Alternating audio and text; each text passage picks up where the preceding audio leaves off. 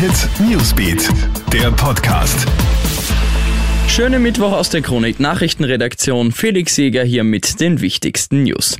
Ein Update gibt's zum grausamen Mädchenmord in Wien. Da fahndet die Polizei nach einem dritten Tatverdächtigen. Der soll sich ebenfalls in der Wohnung befunden haben, als das Mädchen ermordet wurde. Wie die Kronenzeitung berichtet, soll der Mann ebenfalls Afghane sein und bereits mehrfach vorbestraft. Wien macht sein eigenes Ding mit strengeren Corona-Maßnahmen. Wiens Bürgermeister Michael Ludwig hat jetzt neue Corona-Maßnahmen für die Hauptstadt bekannt gegeben. So müssen auch Kinder zwischen 6 und 12 Jahren ab 1. Juli ein negatives Testergebnis vorweisen, wenn sie zum Beispiel ein Restaurant oder Freibad betreten wollen. Eingeschränkt wird auch die Gültigkeit von Antigen-Tests. Die sind jetzt nur noch als Eintrittstest gültig, wenn sie auch in einer Apotheke oder Teststraße durchgeführt worden sind. Auch die Gastro-Registrierungspflicht bleibt in Wien aufrecht.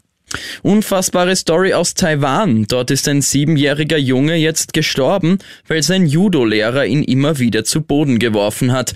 Der kleine Junge erleidet daraufhin Hirnblutungen und fällt ins Koma. Jetzt 70 Tage später versagen mehrere Organe und die lebenserhaltenden Maschinen werden abgeschaltet. Gegen den Trainer wird jetzt ermittelt. Angeblich hatte er sich von dem Jungen provoziert gefühlt, weil er ihn einen großen Idioten genannt hat. Und jetzt ist es fix. Fußballserienmeister Red Bull Salzburg verliert seinen Top-Stürmer. Patson Daka wechselt in die englische Premier League zu Leicester City. Dort wird der 22-Jährige wohl langfristig die Nachfolge von Jamie Vardy antreten.